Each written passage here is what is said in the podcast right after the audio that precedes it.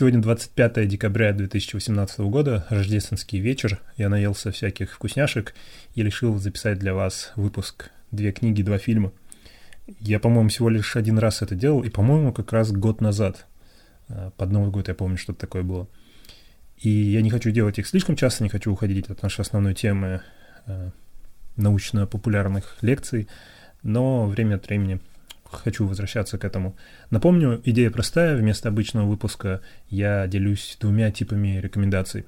Я рекомендую две книги и два фильма. И эти рекомендации никак не связаны с нашей основной темой. Это не книги и фильмы о математике и информатике. Ну, точнее, не обязательно о них. Это просто какие-нибудь штуки, которые мне понравились.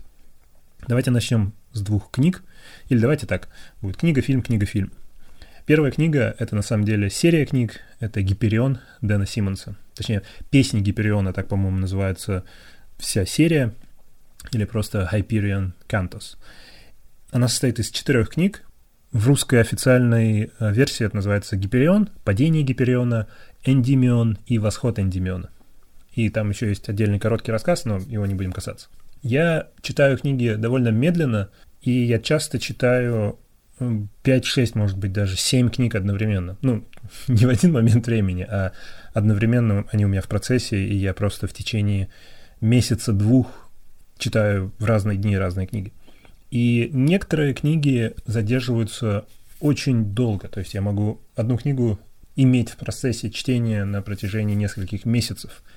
С Гиперионом получилось так, что суммарно эти книги были у меня, наверное, в процессе чтения несколько лет с большими перерывами и паузами, и возвращениями, и перечитываниями, но это очень-очень эпично. У меня получилось почти так же эпично, как э, сама, как сам этот роман.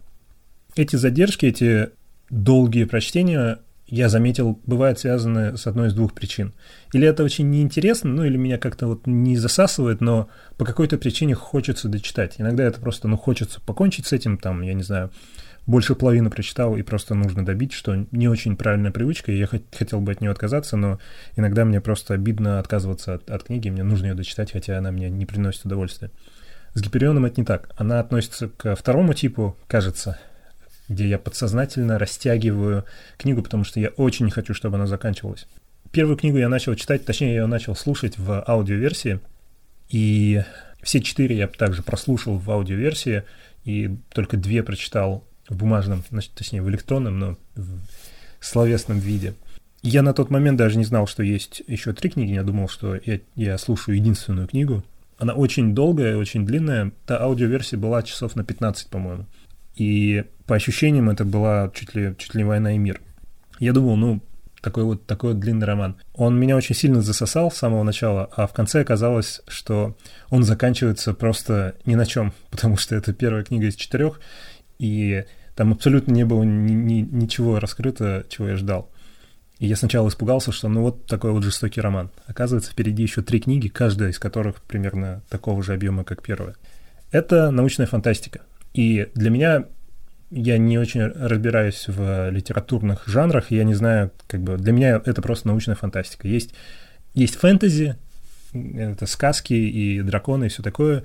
Есть научная фантастика, где не обязательно есть научное обоснование всему происходящему, но есть что-то, что теоретически можно себе представить, ну, может быть, с какой-то натяжкой.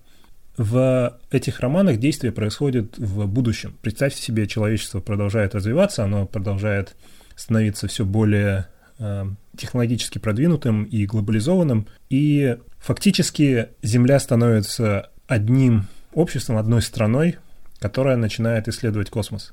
Параллельно в ней развивается что-то вроде интернета, развивается какая-то глобальная информационная сеть, и в ней развивается какой-то искусственный интеллект. Искусственный интеллект именно в том плане, в котором его можно представить в научной фантастике, это что-то псевдоживое, что-то с псевдочувствами, желаниями, целями и так далее.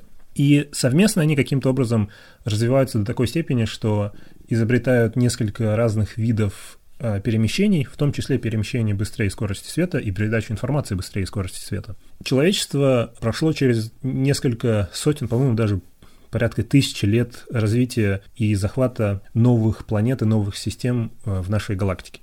У них есть куча различных колоний, отдельных планет со своими особенностями, со своими уже развившимися новыми локальными культурами, но все они соединены, и все, все человечество себя ощущает одним большим сообществом. А соединены они не только этими кораблями, которые могут путешествовать очень быстро, но и чем-то вроде телепортов. Полностью мгновенные штуки, через которые можно попасть из одной точки в другую везде в галактике. И у больших развитых планет такие штуки есть. Это что-то вроде портов, через которые корабли и другие, и просто люди могут перемещаться. И у обычных частных жителей. Такие штуки доступны, если ты, например, очень богатый, у тебя могут быть в доме даже телепорты, которые тебя несут в другой мир. У особенно богатых людей были такие э, офигенные штуки, как дом, где каждая комната находится в разных мирах. То есть ты выходишь из э, зала и переходишь в одну из своих спален и проходишь через телепорт. Вместо двери у тебя телепорт.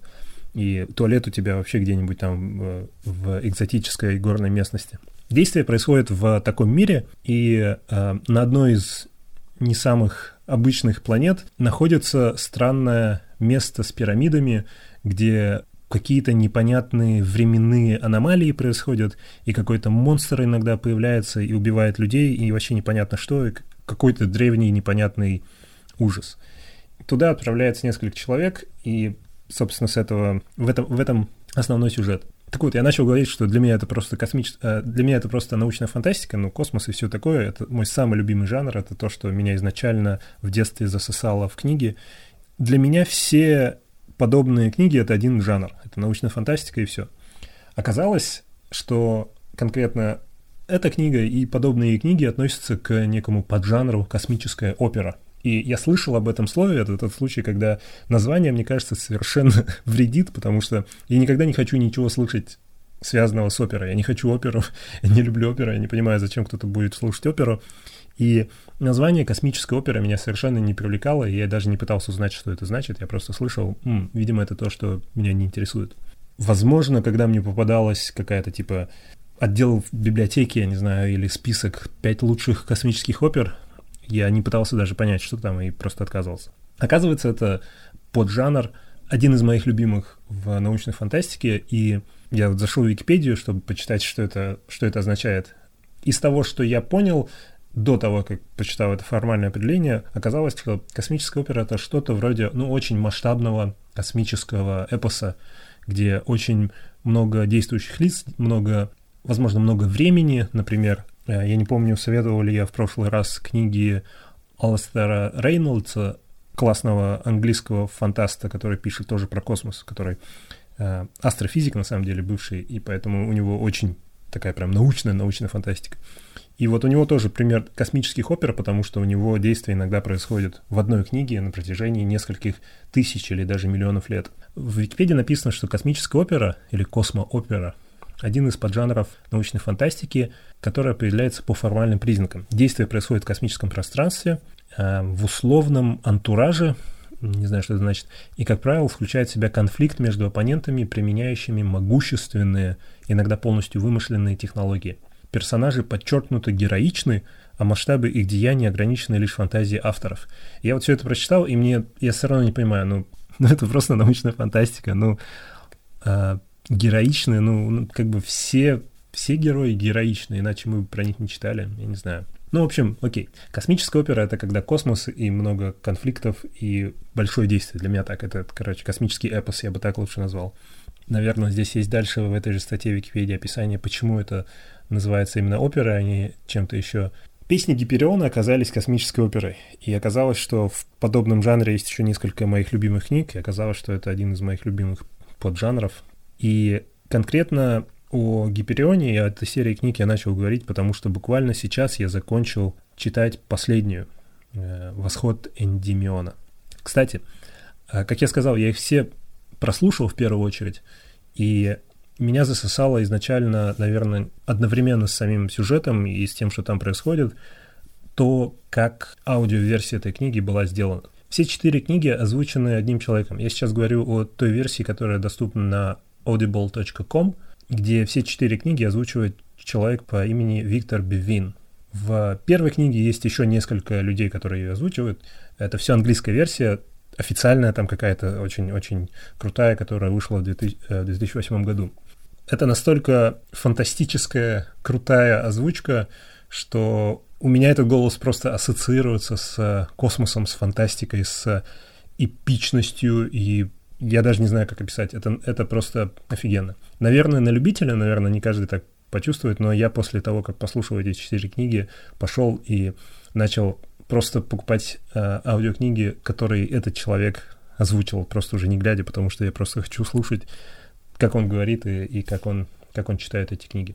Я не знаю, есть ли русская версия аудиокниг, я уверен, что есть русская версия текстовых книг, но если вы хотите послушать ту аудиоверсию, которую слушал я, э, вы можете зайти на audible.com. Кстати, у меня есть э, реферальная ссылка, так называемая. Вы можете по ней перейти и любую книгу на audible.com получить бесплатно. Там вас попросят, по-моему, ввести карточку, но вам ничего не мешает просто отменить эту подписку в течение первых 30 дней. Но в первые 30 дней с вас ничего не снимут, и вам дадут одну бесплатную книгу. Там система кредитов, где вам дают одну, один кредит в месяц, и вы можете на него получить любую книгу. Притом, независимо, э, это короткая книга на 40 минут или большая, как Гиперион. Вот я посмотрел, первая книга на самом деле даже не 15 часов, а 20 с половиной часов, почти 21 час. А, почти 21 час, офигеть. Так вот, несмотря на то, что действие в этой серии книг, точнее, в первой книге действие разворачивается буквально только на одной планете, в ней рассказывается о истории тех людей, которые отправились в это путешествие, и эти истории постепенно раскрывают интереснейшую историю развития вот этой вселенной. Какие там есть миры, как они образовались, как они были захвачены, что здесь происходит. На протяжении четырех книг меняется несколько эпох, меняется буквально несколько видов цивилизации. Все они начинают основываться на предыдущей цивилизации и интереснейшим образом связываются на протяжении пяти, по-моему, сотен лет. Прошлое с будущим, с настоящим, э, с возможным теоретическим прошлым и с тем, что могло бы случиться в будущем. Я стараюсь все это очень размыто рассказывать, так получается, потому что очень легко э, сделать спойлер, потому что это большие книги, и там много разных ключевых идей, которые, наверное, лучше заранее не знать. Я не думаю, что она понравится многим, хотя она признана и вроде как популярна. Я понимаю, что она может понравиться далеко не многим, и я уверен, что она бы не понравилась мне лет 10 назад. Во-первых, там есть много небольшой такой слабой эзотерики про любовь, про поэзию, про песнопение и все такое. Меня это почему-то не напрягало, и это было для меня очень органичным. Но я слышал мнение, что для многих это поэтичность и какая-то мягкость каким-то образом мешала восприятию этого сурового, суровой научной фантастики. В общем, я знаю, что очень размыто рассказал, не знаю, смог ли я вас э, зацепить. Я советую попробовать послушать или почитать хотя бы первые 100 страниц, я не знаю, полчаса аудио, и меня засосало буквально с первых, с первых минут. Поэтому, если вас засосет первые 100 страниц, то, скорее всего, все окей. Но имейте в виду, что имеет смысл только все четыре книги, ну, точнее, первые две книги вроде как отдельная история, но для меня все четыре книги только оказались полноценным повествованием. И после первых двух книг мне очень хотелось продолжить, а, хотя вроде как это законченный, законченный роман. Так вот, суммарно все четыре книги это, это очень много, поэтому я говорю 100 страниц, а не 5, потому что, ну, пропорционально всему объему 100 страниц это какой-то какое-то видение, как, даст какое-то ощущение э, этой вселенной. Я говорил, что Гиперион я читал несколько лет, так оказалось, что да, ту первую книгу, я уже не помню, как она у меня оказалась, э, я ее не искал, я, мне ее не рекомендовали, каким-то образом, случайным образом у меня оказалась эта аудиоверсия, и я ее слушал отрывочно, э, когда выходил на пробежку, когда жил еще в Алмате несколько лет назад. Она у меня проассоциировалась с вот этой нагрузкой. Я тогда бегал намного больше, чем сейчас, и тренировался, чтобы поучаствовать в полумарафоне.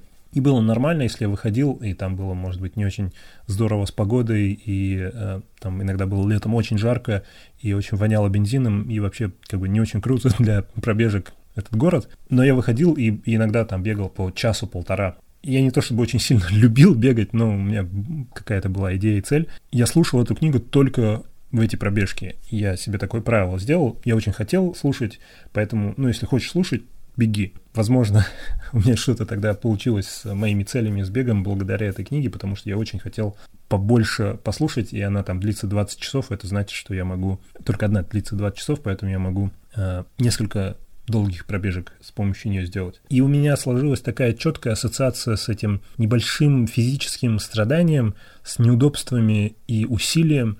И то, что происходит в этой первой книге, оно настолько страшное. То есть, да, это довольно страшная книга. Это, наверное, самое страшное чтиво, которое я читал. А не потому, что там монстры и кровь. Там боль и страх и ужас такого глубинного адского уровня. И это снова та книга, которую, мне кажется, лучше даже не пытаться экранизировать, потому что, чтобы экранизировать, придется из нее убрать 90, наверное, процентов происходящего, и не останется сути. С другой стороны, такие штуки, как э, «Игра престолов», где тоже очень много всего происходящего, первый сезон был практически один в один в книгу, и вроде как отличная экранизация. Если будет такая экранизация Гипериона, я за нее отдам много.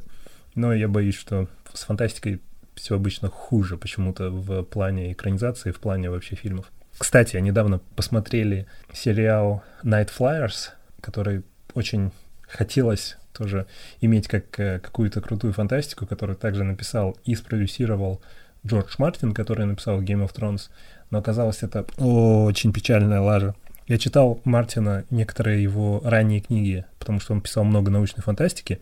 Давайте скажем, она не очень научная, она такая фантастика в его работе постоянно заметны эти отвлечения в сторону какой-то чертовщины, какой-то, в общем, фэнтези. Даже фантастика у него получается фэнтези, что неплохо, но не совсем то, чего я ждал. И вот этот Night Flyers тоже, оказался очень, очень разочарующим, что ли. Так вот, Гиперион — это страшная книга, и у меня сложилась э, четкая ассоциация с э, каким-то физическим неудобством и страданием, и тем, что там происходит, и это было очень круто. Э, вторую книгу я слушал, когда на один месяц поехал по стартаперским делам в Хельсинки, в Финляндию. И это была поездка в конце ноября в холодный северный темный город, где нет снега все еще, но холодно и очень влажно, море и темно, и грязь, и вот этот вот так называемый слаж из остатков снега и грязи. И очень своеобразное было ощущение. В течение месяца я каждый день пешком ходил э, от дома до офиса, туда и назад. И оба эти похода были в темное время, потому что утром это в 8 утра, солнце в это время встает часов, наверное, в 10 и садится часа в 3-4. И вечером когда я возвращался после пяти, тоже так же полностью темно. Это тоже была фантастически подходящая обстановка для прослушивания этой книги. Она не менее страшная, она не менее эпичная. Я ее прослушивал почти всю, и было очень странно слушать ее в другой обстановке. Когда я вернулся обратно в Алмату, там был снег, там было довольно светло, а она сильно южнее, чем Финляндия, поэтому солнце там встает рано и садится поздно. Я помню этот диссонанс, как бы эта книга не подходит сюда, она, здесь что-то не так. Э, должно быть темнее, должно быть страшнее. Потом я взял, не читал и не слушал э, следующие две книги. Я потом взял первую книгу и читал ее в текстовом виде, но это уже было не, не в новинку. Это совсем не то ощущение, как, как в первый раз и как голосом. И только спустя два года я прочитал еще одну и прослушал потом обе оставшиеся книги. И вот буквально на прошлой неделе закончил слушать последнюю. Мне обидно, э, мне печально, с одной стороны. С другой стороны, я рад, что она наконец закончилась, потому что это буквально какая-то эпоха в моем литературном приключении. Я, я решил отказаться от идеи там сравнения, что вот это вот лучше, чем вот это, но для себя я всегда чувствовал, что я выбираю в какой-то момент самое лучшее произведение какого-то жанра, самый любимый фильм или что-то. Оно меняется со временем. Э, изначально, наверное, когда я в первый раз задумался, самая любимая моя книга была «Дюна». Потом я открыл для себя Роджера Железный, и любимая книга, точнее, опять же, серия книг для меня стала «Хроники Амбера». И теперь, после завершения четвертой книги Гипериона, я хочу сказать, что это самое лучшее, что я читал и слушал. Это самая моя любимая книга. Не только самая любимая фантастика, но, наверное, самая любимая вообще, даже включая нон-фикшн, то есть включая не художественные книги. Советую, попробуйте. Это страшно, это круто, э, это эпично. Перейдем к фильму. В прошлый раз я советовал фильм, который назывался «Праймер». Это низкобюджетный фантастический фильм, созданный буквально одним чуваком с дешевой камерой, с бюджетом, по-моему, в 2000 долларов или что-то такое. Оказалось, что у него есть еще пара фильмов, и я посмотрел еще один его фильм, который называется Upstream Color. Этого чувака зовут Шейн Карут, и этот фильм не менее мозгодробящий, не менее крутой, чем Праймер. Если вы посмотрели тот, что я советовал в прошлый раз, и вам понравилось, то вам, скорее всего, понравится и этот. Это уже не машина времени, это не фантастика, это менее научная, но типа фантастика, где один чувак нашел способ полностью лишать человека памяти и заставлять его делать то, что он скажет. Э, он нашел какое-то какое вещество, которое, если дать человеку, тот будет выполнять абсолютно все, как робот, что ему скажут, и он будет жить в той реальности, которую ему опишут. И это будет длиться несколько часов, после этого человек забудет все и не будет помнить ничего, что, что с ним было. Когда я говорю, что человек будет жить в реальности, которую его, ему опишут, я имею в виду, что если ему сказать, ты очень хочешь пить, и ты попил стакан воды, и ты счастлив, то для него все это будет реальным. Он сначала очень сильно будет хотеть пить, он физически будет чувствовать жажду, потом он представит, что он выпил стакан воды, а потом он будет чувствовать реальное счастье. Его можно заставить спать, его можно заставить рыдать, его можно заставить а, делать очень сложные вещи, вроде как пойти в какое-то место, скажем, в банк и по определенному алгоритму поговорить с кем-то и получить деньги и принести их куда-нибудь и все такое. Он может получать довольно сложные алгоритмические команды и все их выполнять как робот, при этом окружающие не сильно-то заметят, что с ним что-то не так, потому что во всех остальных отношениях он ведет себя нормально, но он не, делает ничего лишнего, и он работает по алгоритму. И этот человек, естественно, ничего э, круче не придумал, как использовать это вещество и эту возможность для того, чтобы наворовать много денег. Главными действующими лицами этого фильма являются несколько людей, которые оказались жертвами этого процесса. И опять, здесь это не самый типичный фильм в том плане, что сюжет размыт, и нет четкого вот этого плана, где есть там первый акт, второй акт и третий акт. Мне очень нравится, когда человек, который пишет книгу или снимает фильм, решает, что редко у кого получается успешно, но он решает, и у него получается, не следовать правилам, не следовать устоявшимся традициям, а просто такое ощущение, что он не то чтобы не знает, а просто не пытается даже сделать фильм. Вот то, что мы типа считаем фильмом. А, у него длительность, как у фильма, он снят как фильм, но всякие кинокритики могут сказать, думаю, это, это вообще, короче, не то, так, так не делают.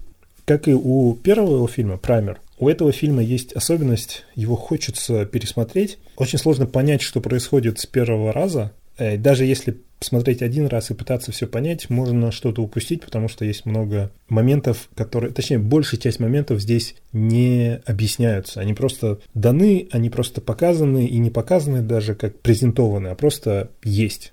Ты их можешь не заметить, и это твои проблемы. И мне нравится, когда создатель фильма относится ко мне как к взрослому человеку, который берет на себя ответственность по восприятию.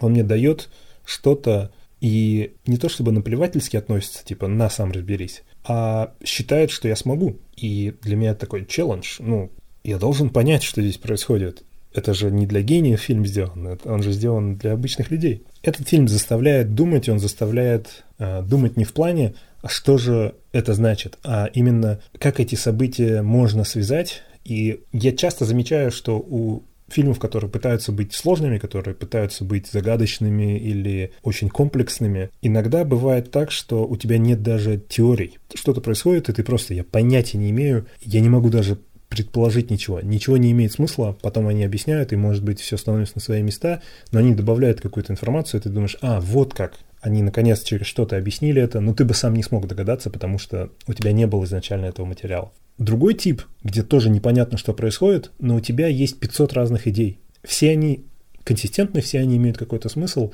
Ты также не знаешь, какая из них верна, но ты, твой мозг сразу рождает потенциальные связи. И потом, когда все раскрывается, может быть, ты не, не догадался а, до реальности, до того, что на самом деле было, но ты понимаешь, что, ага, это так, но могло быть так, как подумал я. Понимаете? Есть непонятно, непонятно, а есть непонятно, потому что есть много разных вариантов. И вот здесь наверное, этот фильм относится к этому второму классу, где у тебя мозг создает кучу разных вариантов, и тебе хочется поскорее узнать, какой же из них верный, или удивиться еще сильнее, поняв, что ты не подумал еще про один вариант, И вот он на самом деле является верным. Он также довольно низкобюджетный, чуть более высокобюджетный, чем тот. Он снят уже на более профессиональную камеру и все такое. И здесь есть более профессиональные актеры. Он также снимается в этом фильме сам, Шейн Каруф. визуально похож на того же чувака, что в первом фильме. Этот фильм на самом деле намного более синематичен, что ли, чем первый. Первый снят как будто это документальный фильм, где просто кто-то ходил с камерой и снимал ребят. А здесь есть много крутой операторской работы и музыки, и классного, интересного, необычного монтажа. И то, как снят этот фильм, хорошо отражает его гипнотическую суть сюжета. То, что я описал, вот это состояние контроля над человеком, это ну, что-то вроде гипноза. Визуальная составляющая этого фильма отлично гармонирует с этой идеей гипноза. Она тоже какая-то гипнотическая, она очень красивая, она завораживает. Ее хочется смотреть. Это просто приятный фильм в визуальном плане. И опять, да, это не совсем научная фантастика, а, здесь нет никаких научных обоснований, здесь нет ничего, что объясняет происходящее. Здесь просто, ну, вот такая реальность, есть такая штука, короче, и все. Этот фильм интересен, его сюжет и идея интересна, потому что она поднимает вопрос реальности, ощущения реальности и памяти. Вот у тех людей, которые оказались жертвами этого мошенника, в конце они ничего не помнят. Они не помнят, что случилось, э, их полностью обокрали, они отдали все свои сбережения и все такое, но они ничего не помнят. Они не помнят, почему они очнулись очень голодными и непонятно где, они не помнят части своей жизни, которая оказывается очень важной. В фильме не раскрывается эта тема как какая-то ключевая, но она поднимается и просто дает пищу для размышлений. Если я не помнил события, что это значит? Фактически для меня его не было. Если тебе предложат отправиться в самое лучшее путешествие твоей жизни, просто вот по всем параметрам путешествия твоей мечты, на любой фантастический, экзотический остров с любыми приключениями, вообще вот вообще что угодно придумай на месяц или там на две недели на самое лучшее путешествие в твоей жизни. Тебе это бесплатно сделают. При условии, что по возвращению ты не будешь ничего помнить. Тебе сотрут память, ты не будешь помнить никаких деталей, ты не сможешь смотреть фотки, видео, ничего. Согласишься ли ты на это путешествие? Первый рефлекс это, конечно же, да. Ну, ведь фактически это будет, и в момент происходящего я буду чувствовать наслаждение, я буду чувствовать счастье и все такое. Но это будет длиться две недели. А потом ничего. Никаких связей с этим у меня не будет. И я не уверен, что я бы ответил. Ну, то есть, наверное, да, я бы ответил да, но я не уверен, что это как бы правильный ответ. Я не уверен, что это имеет какой-то смысл.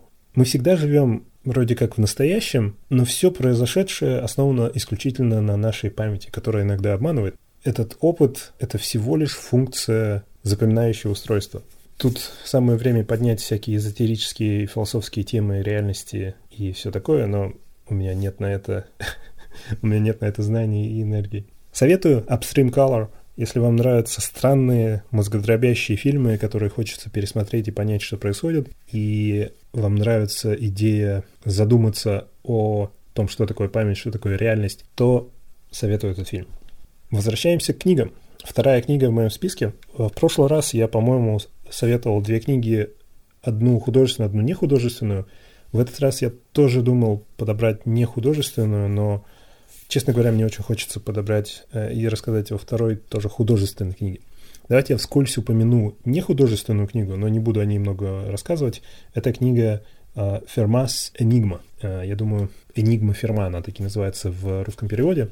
Это книга, где рассказывается о многовековом пути к решению великой теоремы Ферма. Удивительно, насколько можно интересно написать книгу о решении математической теоремы. Оказывается, там такая драма.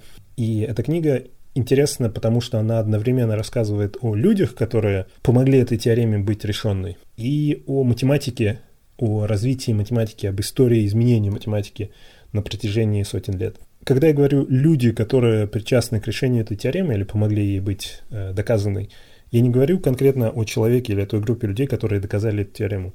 Книга рассказывает о всех, точнее, о всех, конечно, очень сложно рассказать, но о всех основных Э, гигантах, на плечах которых была построена та математическая модель, на основании которой в итоге удалось доказать теорему Ферма. По мне так подобные книги должны, точнее можно советовать школьникам, э, как а, комбинацию истории и математики, потому что это просто, правда, очень интересная история. Книга написана очень классно и э, приятно и понятно. И да, там есть математические детали, но их конкретно вот прям математика-математика э, объясняется всегда довольно косвенно, через сравнение, и это не книга по математике, это именно книга э, по истории математики. И у этого же автора, Саймон Синг его зовут, есть еще несколько книг, в том числе необычная книга о математике в «Симпсонах», в сериале э, «Симпсоны».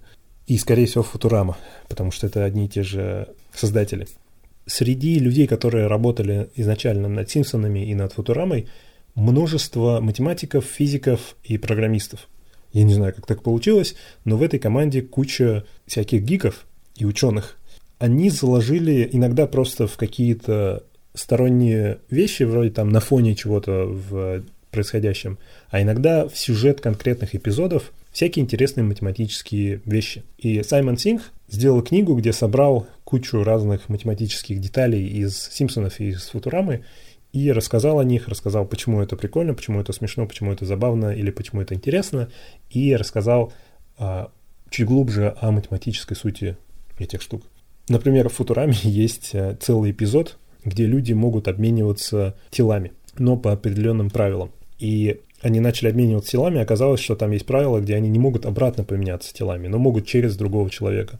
И им нужно было создать и рассчитать модель, каким образом они все могут вернуться в свои тела, с условием, что они не могут напрямую меняться, но могут меняться через какого-то человека и только там один раз, или я не помню, там несколько условий, они простые, и кажется, что невозможно будет вернуться в свои тела, потому что эти условия просто мешают им. Но оказывается, есть теорема, которая позволяет подобрать нужное количество людей и узнать, сколько переходов потребуется в минимальном случае для того, чтобы всех вернуть в свои тела. И эту теорему, и эту вообще проблему придумали э, создатели этого сериала конкретно для этого эпизода. И это просто оказалась интересная теорема из комбинаторики, пожалуй, комбинаторики, в общем, из теории чисел. Э, вот подобные штуки есть в другой книге Саймона Синха Э, математика в Симпсонах, по-моему. В целом советую этого автора, у него есть классный YouTube-канал, он часто бывает в YouTube-канале Number File, где рассказывает про что-нибудь математическое, и пишет книги, и, по-моему, ведет блог. Так вот, основная книга, которую я хочу посоветовать второй, это художественная книга, которая называется The City and the City, город и город. Это довольно короткая, фантастическая книга, опять же, из не научной фантастики, из фантастики, где ничего не объясняется, где которая, в принципе, не имеет, наверное, какого-то, хоть какого-то теоретического обоснования, сложно придумать ему теоретическое обоснование, но действие там происходит в городе, который одновременно физически находится в другом городе. Представь себе две параллельные реальности с немножко разными городами, где есть почти одинаковые улицы, есть совсем разные улицы, и они физически находятся в одном пространстве. Но люди в этих городах живут разные. Они считаются разными странами, они не очень любят друг друга, и они... Единственное, что их отделяет друг от друга, это их привычка.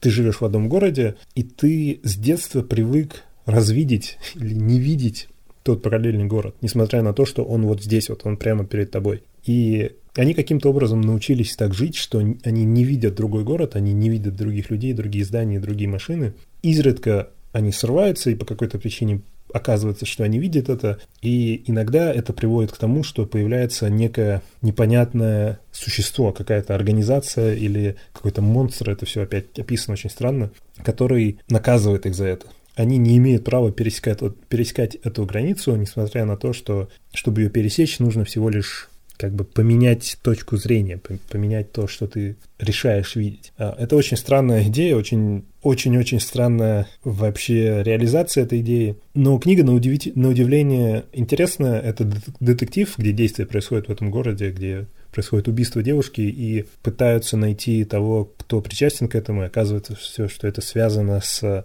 спецификой этого места, косвенно говорится о том, что в других местах на Земле тоже есть такие города, что это какая-то странная, неизученная и непонятная вещь. Археологи в этих городах знают, что, кажется, раньше это был один город, и потом что-то случилось, и каким-то образом появились эти параллельные реальности. И э, все очень непонятно. Это опять не фантастика, я не советую тем, кто, кто ждет. Кто... Я изначально думал тоже, что это фантастика, и что я услышу что-то, что рассказывает о параллельных реальностях, о том, как это все случилось, как это работает, но там нет ни, никаких вообще деталей, никаких обоснований, всего такого. Это, это просто детектив в необычной обстановке. И э, я не очень люблю детективы, и я ждал научной фантастики, но оказалось, что это все равно очень прикольно. Мне немножко сломал мозг э, этот автор. Я также попробовал посмотреть, после того, как прочитал книгу, э, сериал. BBC сделали короткий сериал, но э, я не досмотрел даже вторую серию. Он, скажем так, плохой. И я тоже ни на что не надеялся, потому что настолько необычная идея, я, наверное, даже не представляю, как ее можно нормально экранизировать, и я считаю, что у них тоже это не получилось. Так что такие дела. Второй фильм и последний, последний поинт в нашем сегодняшнем выпуске — это фильм «Человек с планеты Земля» «The Man from Earth». Какая-то у меня традиция низкобюджетные фильмы здесь рекламировать, наверное, потому что э, я стараюсь выбрать что-то не очень знаменитое, не очень популярное, как бы, ну, не Человек-паук. И часто очень интересные, необычные фильмы, как будто бы спровоцированы или смотивированы очень сильным ограничением в бюджете. Представьте себе, что вы хотите снять фантастический фильм о человеке, который не умирает. Он не бессмертный в том плане, что его невозможно убить. Он, его можно убить, но он не стареет. И он не стареет уже на протяжении тысяч лет. И он видел все человеческие цивилизации, и он видел даже то время, когда Великобритания была еще не островом, он очень давно живет на Земле, с времен древних людей. Вам нужно сделать этот фильм, но у вас очень мало денег. У вас есть всего лишь одно место, где вы можете снимать этот фильм. Это один небольшой домик в лесу. У вас есть одна камера и буквально десяток актеров. Можно ли с такими ограничениями реализовать такую амбициозную задачу?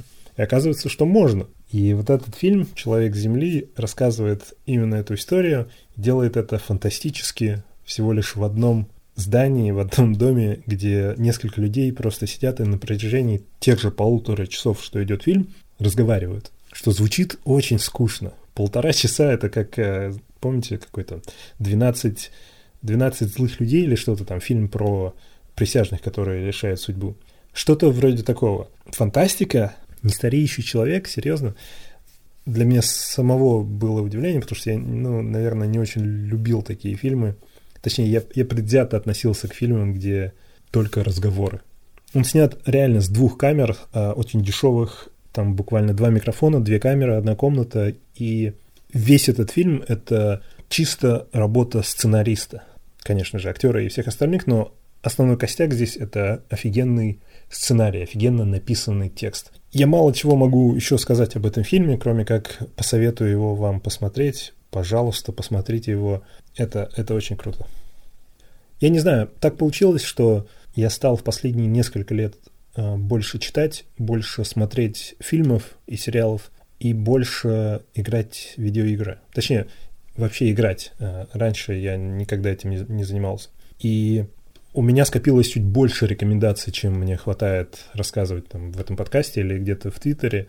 Я не хочу уходить в эту тему, но иногда мне кажется, что стоит в каком-то виде сделать какой-то отдельный канал, где я бы мог делиться впечатлениями о прочитанном, прослушанном, просмотренном и проигранном. Если это в каком-то виде вам интересно тоже вне этого подкаста, дайте мне знать. Я ничего не обещаю, я не думаю, что, честно говоря, что этим стоит заниматься но иногда такая мысль возникает, может быть, когда-нибудь. А, так или иначе, дайте мне знать. Спасибо за внимание. Пока. Этот подкаст возможен благодаря поддержке патронов на сайте patreon.com. С последнего момента у нас добавились новые патроны, которые поддерживают каждый выпуск финансово. Это Никита Архипов, Влад, Владислав Васильев, Богдан Плеешко, Дмитрий Скрипкин, Асюдьс, Асюдьс, Николай Почекуев, Глеб Преутов, Александр Наумкин, Нургильда Дюсенов, Дмитрий Бойко и Андрей Захаров. Спасибо вам большое. Если вы тоже хотите стать патроном и получать выпуски чуть раньше остальных, перейдите по ссылке из шоу-нот. У этого подкаста также есть патрон в виде компании. Это компания Target Process. Они делают софт для больших и маленьких команд, которые используют Agile в своей разработке. Спасибо вам всем.